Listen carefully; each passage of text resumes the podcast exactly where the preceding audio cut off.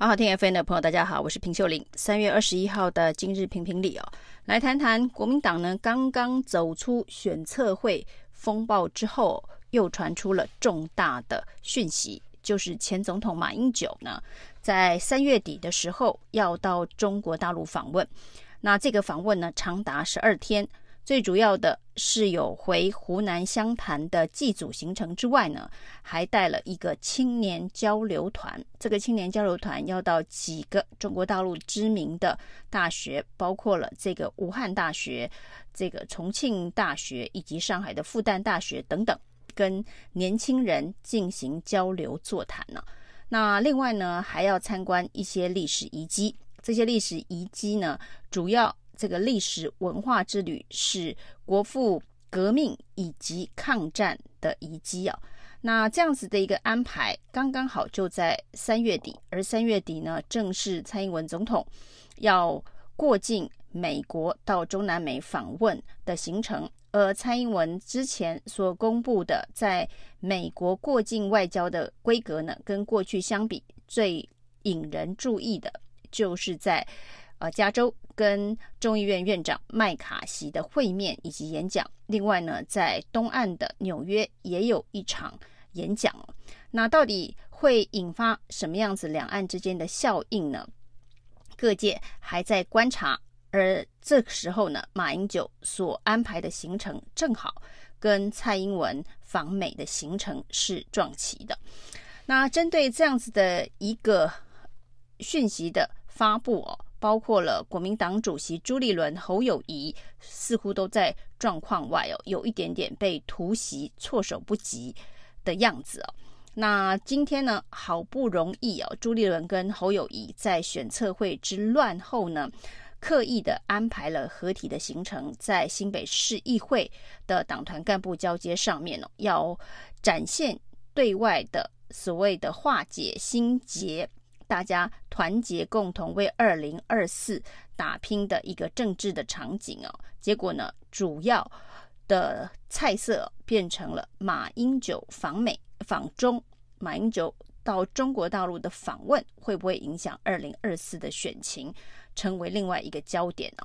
那朱立伦说呢，他相信啊，马英九呢会维护中华民国的尊严呢，而侯友宜则是说呢，依照两岸人民关系条例。马英九的访问安排应该给予尊重哦。那同样的说法呢，也是前台北市长柯文哲所说的。马英九是依法报备去访问哦，不需要扣他红帽子哦。那事实上，马英九这一趟的行程可以看得出来哦，主要以这个历史文化的抗战遗迹为主哦。因此，也有人解读马英九是不是要用抗战来对抗统战呢？那到底这一趟访问呢？对于国民党在二零二四的选情，是不是蒙上了一个新的阴影，以及一个新的变数？那事实上呢，包括了这个民进党到目前为止的反应啊，跟过去相比，可以说是呃非常的平和。那至少呢，这个党主席赖清德到现在呢，还没有针对这件事情口出恶言呢。这个主帅还没有说话。但是呢，其实底下不少的这个有意参选立委的政治人物已经开始纷纷呢，呃，把马英九扣上红帽子哦。那到底呢，马英九的这一趟访中之行对国民党会发生什么样的影响？是让民进党捡到枪，还是让民进党哦无能处理两岸关系，没有办法有两岸沟通桥梁的现状啊？凸显了民进党的无能，到底是让民进党捡到枪，还是凸显了民进党的无能哦？对国民党来讲是加分还是减分？呃，后续呢？三月二十七号他正式出发之后，恐怕呢才可以有进一步的定论哦。当赖清德也已经把两岸路线从抗中保台改为和平保台之后，马英九这一趟呢祭祖。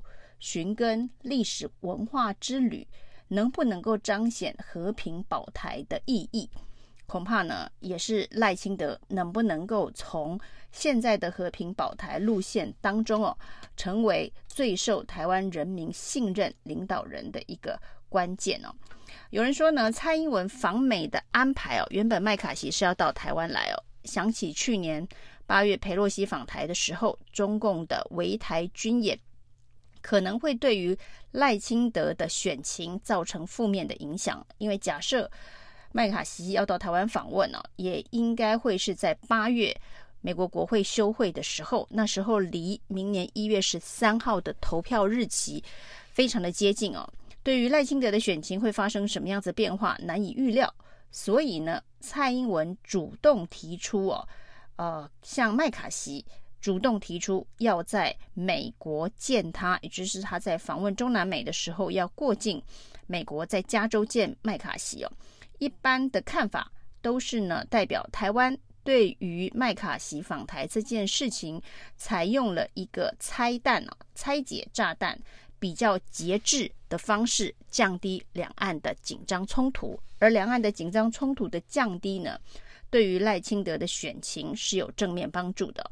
否则，二零二四的选战如果呢变成了战争与和平的对抗的话，那民进党站在战争的这一侧，国民党就可以守住和平的这一边。那对赖清德来讲，相对上是比较不利的。当蔡英文主动示出要降低两岸紧张，由他到美国来见麦卡锡，而不是麦卡锡到台湾来访问的形式会面哦，那释放的的确是和平保台的讯息，跟之前呢。佩洛西访台的时候，抗中保台的姿态，的确是做了一个重大的调整啊。那这一切当然也是在美方的默契之下。而这一次马英九访中的行程哦，有没有获得美方某种程度的理解？这恐怕也要看后续美方对于这件事情的反应而定哦。那在这个台湾。台海相关的议题哦，最近有各式各样不同的资讯呢。对于台海目前的危险紧张程度到底有多高哦？那来台穿梭的呃各式各样的访问团非常的多，也让台湾的这个议题基本上呢也搬上了国际舞台哦。包括了美国前国安顾问欧布莱恩之前呢曾经提到，万一台海发生战争，中共入侵台湾呢，美国势必得。炸掉台积电说法的欧布莱恩呢，也即将到台湾来访问了。那至于所谓的炸毁台积电的议题，到底美方是如何的评估哦？欧布莱恩也要在台湾开记者会，亲自来说清楚、讲明白。而美国的前 AIT 主席普瑞哲呢，呃，也在台湾参。加一场论坛呢、那这个论坛当中呢，布瑞泽所提出的观点是，美中的竞争跟斗争越激烈，对台湾是不利的。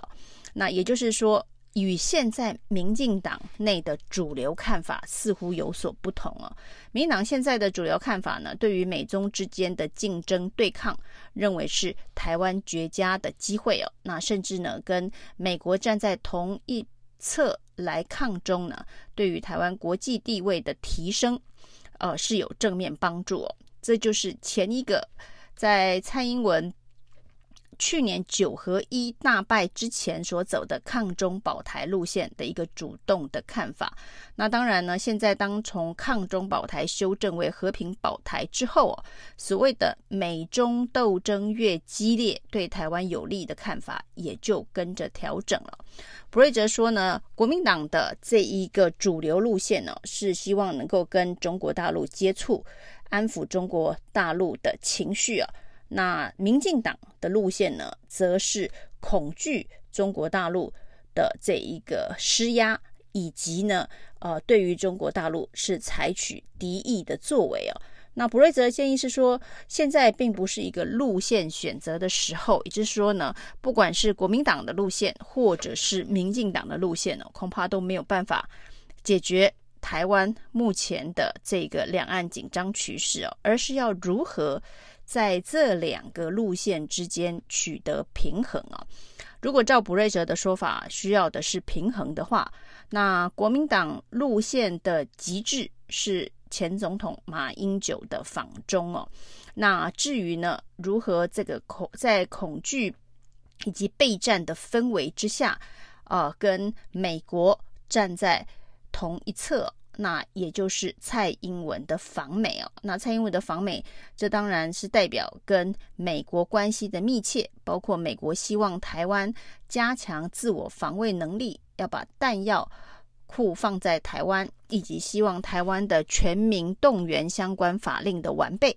还有呢，这一个兵役延长等等相关的议题啊，所以如何在国民党的路线以及民进党的路线取当中取得平衡，而这一个平衡呢，呃的终极路线的选择，也会在二零二四年一月十三号的这场总统大选当中表达出台湾人民的意志啊。这个意志呢，就是在所谓的安抚接触。的路线以及呢恐惧备战的路线当中哦，台湾是呃如何？台湾人民要如何决定请稍微倾向某一边的平衡哦？是呃比较偏国民党的平衡，还是比较偏民进党的平衡哦？那在国民党这边呢、哦，总统的候选人还没有办法正式浮上台面哦，马英九已经先抢占卡位。了这一条路线哦，那看来也就是国民党在二零二四呢会继续遵循的方向以及路线，只是能不能够得到台湾人民的信任。以上今天的评评理，谢谢收听。